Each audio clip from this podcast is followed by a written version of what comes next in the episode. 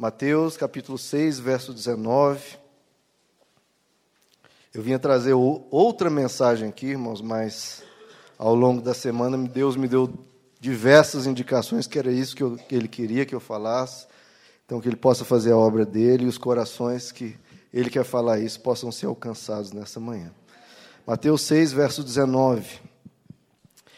Jesus diz assim: Não acumulem para vocês tesouros na terra onde a traça e a ferrugem destroem, e onde os ladrões arrombam e furtam. Mas acumulem para vocês tesouros nos céus, onde a traça e a ferrugem não destroem, e onde os ladrões não arrombam nem furtam. Pois onde estiver o seu tesouro, aí também estará o seu coração. Os olhos são a candeia do corpo. Se os seus olhos forem bons, todo o seu corpo será cheio de luz. Mas se os seus olhos forem maus, todo o seu corpo será cheio de trevas. Portanto, se a luz que está dentro de vocês são trevas, que tremendas trevas são. Ninguém pode servir a dois senhores, pois odiará um e amará o outro, ou se dedicará a um e desprezará o outro. Vocês não podem servir a Deus e ao dinheiro. Portanto, eu lhes digo: não se preocupem com a sua própria vida, quanto ao que comer ou beber, nem com o seu próprio corpo, quanto ao que vestir. Não é a vida mais importante que a comida, e o corpo mais importante que a roupa? Observem as aves dos céus. Não semeiam, nem colhem, nem armazenam em celeiros. Contudo, o Pai Celestial as alimenta. Não têm vocês muito mais valor do que elas? Quem de vocês, por mais que se preocupe, pode acrescentar uma hora que seja a sua vida? Porque vocês se preocupam com roupas. Vejam como crescem os lírios do campo, eles não trabalham nem tecem. Contudo, eu lhes digo que nem Salomão, em todo o seu esplendor, vestiu-se como um deles. Se Deus veste assim a erva do campo, que hoje existe e amanhã é lançada ao fogo, não vestirá muito mais a vocês, homens de pequena fé? Portanto, não se preocupem dizendo: que vamos comer, ou que vamos beber, ou que vamos vestir? Pois os pagãos é que, se, é que correm atrás dessas coisas, mas o Pai Celestial sabe que vocês precisam delas. Busquem, pois, em primeiro lugar o reino de Deus e a sua justiça, e todas essas coisas lhes serão acrescentadas. Portanto, não se preocupem com amanhã, pois amanhã trará suas próprias preocupações. Basta cada dia o seu próprio mal. Até aqui, queridos. Senhor nosso. Irmãos, é, aqui no capítulo 5, 6 e 7 de Mateus, é talvez o sermão mais conhecido de Jesus, né, mais famoso dele, que é o chamado Sermão do Monte. Esses três capítulos são talvez os capítulos, estejam entre os capítulos mais desafiadores da Bíblia. Porque Jesus traz aqui é, o, o centro, o cerne do seu ensino, as coisas principais que ele nos ensina. Né? É uma grande pregação que ele fez sobre o monte, é uma grande multidão, e são três capítulos que ele está pregando ali aquela comunidade, aquelas pessoas. E o interessante, irmãos, é que aqui Jesus, nesses versos que nós lemos, versos 19 ao 34, Jesus fala assim algo que talvez não, não fosse esperado, né? Porque Jesus ele deixa, antes ele estava pregando sobre oração, sobre jejum, sobre caridade, sobre o amor, sobre as virtudes que Deus espera, coisas que você espera, né, que um que um pregador fale sobre isso, né? Fale sobre oração, é claro, que fale sobre caridade, fale você ser, ser virtuoso, levar uma vida que agrada a Deus. Mas aqui Jesus muda completamente o tom da conversa. Ele muda completamente o assunto. Ele deixa de falar das coisas espirituais e entra em coisas mais seculares, começa a falar do seu trabalho, da sua busca por riquezas, da nossa busca por alcançar coisas aqui na terra, né?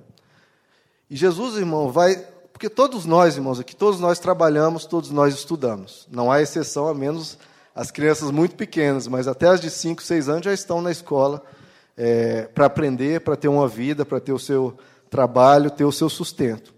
E Jesus vai falar justamente sobre isso, que faz parte é, da nossa vida, né, de lutarmos pelo nosso sustento, né, ao longo da semana, aí, nos dias de semana, das 24 horas, talvez a gente gaste 8 horas, aí, um terço do seu dia, é, lutando pelo seu sustento. Alguns, algumas, alguns, é, algumas horas menos, outras horas mais.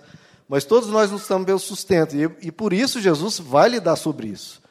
Ele tem que lidar sobre isso, ele não deixa esse escanteio, como se separasse né, as coisas espirituais. Eu vou falar só sobre as coisas espirituais, coisas materiais deixa de lado. Não.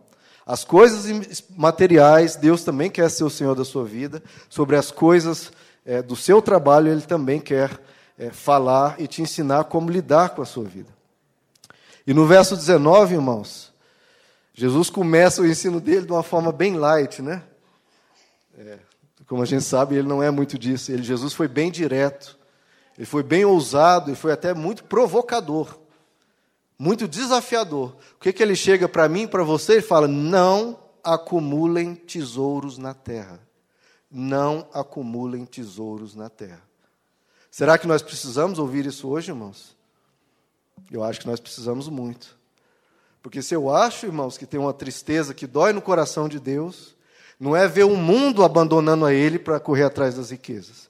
É ver a igreja dele ter, fazendo pouco caso das coisas espirituais e buscando acumular riquezas. É ver a igreja dele dando pouco valor a vir à igreja e dar muito valor para as coisas materiais. Nós estamos mudando o foco da nossa vida, irmãos. A igreja mudou o foco da sua vida. Se essa pregação que pode ser resumida numa coisa é foco. Qual é o seu foco? O que é que você busca para você?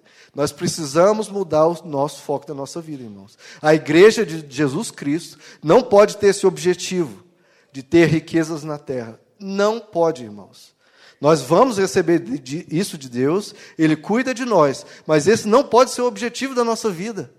Não pode ser a meta do cristão ter riqueza, ser rico, ser uma pessoa poderosa. Não pode ser isso a nossa meta. A gente pode até ter isso, pode ser algo de segundo plano, algo que a gente recebe por consequência, mas não pode ser isso a nossa vida.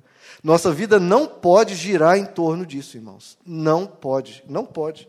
Por isso que Jesus fala e bate de frente: não acumulem para vocês tesouros na terra. Não acumulem. Certa vez eu fui num show de um cantor cristão, muito conhecido, muito famoso, não vou falar o nome dele, e ele leu esse trecho e ele falou assim, no início da sua pregação, no meio do show, ele fez uma, uma curta pregação, e ele falou assim: Olha, irmãos, Jesus falou que não acumulem tesouros na terra, mas na verdade você pode acumular sim. E eu assim fiquei escandalizado. Peraí, ele está pegando a palavra de Jesus mais claro. Exige alguma interpretação aqui, irmãos? Exige algum conhecimento teológico, conhecimento de grego, para entender o que é não acumuleis tesouros na terra? Se Jesus quisesse, quisesse dizer para nós, não acumulem tesouros na terra, como ele falaria isso? Ele falaria, não acumulem tesouros na terra. Não tem como ser mais claro que isso, e aquela pessoa teve a ousadia de torcer 100% do que Jesus falou, 180 graus, o que Jesus está falando. Então ele é muito claro, por mais que a gente às vezes não queira ouvir isso, né? porque tem passagens na Bíblia que a nossa carne ela murmura, ela não quer ouvir isso. E Jesus está falando, por mais que às vezes nós não queiramos ouvir isso, nós estamos num país capitalista, numa sociedade materialista, e os cristãos foram, foram seguiram aí a moda, seguiram esse barco. E Jesus fala: não acumulem para vocês tesouro na terra. Não tem como ser mais claro que isso, irmãos. A gente não tem como questionar o conteúdo disso. A gente pode até se perguntar o porquê Jesus falou isso. Mas aqui não há dificuldade nenhuma de entender o que ele está dizendo. E a gente se pergunta primeiro, né, é pecado ter riquezas? Né? Se Jesus está falando, é, não acumulem para vocês riquezas na terra, é pecado isso?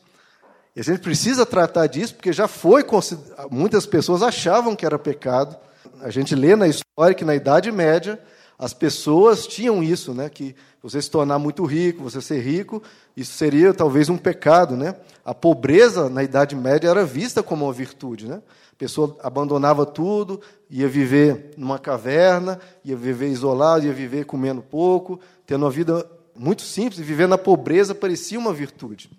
O que não é o caso, né? A Bíblia fala claramente em inúmeros versículos que a prosperidade, você ter uma vida confortável, uma vida abençoada, é de Deus, é algo que Deus quer para nós. A gente lê aqui é, quase todos os cultos, Malaquias 3, que Deus promete que vai nos abençoar, que vai abrir as janelas do céu sobre os nossos celeiros, não vamos ter nem aonde guardar. Então, A prosperidade é algo de Deus, né? O que o pessoal deveria ter aprendido na Idade Média é a questão da simplicidade. A simplicidade, sim, é algo que Deus quer, né? Que você saiba viver, às vezes com um pouco, sem murmurar, sem lamentar, porque nem todos nós vamos se tornar ricos, irmãos. Nem todos nós vamos ter um padrão de vida muito elevado. E aquele que tem um padrão de vida que dê para comer, para se vestir, para ter uma vida tranquila, você não tem motivos para lamentar, não tem motivos para murmurar diante de Deus.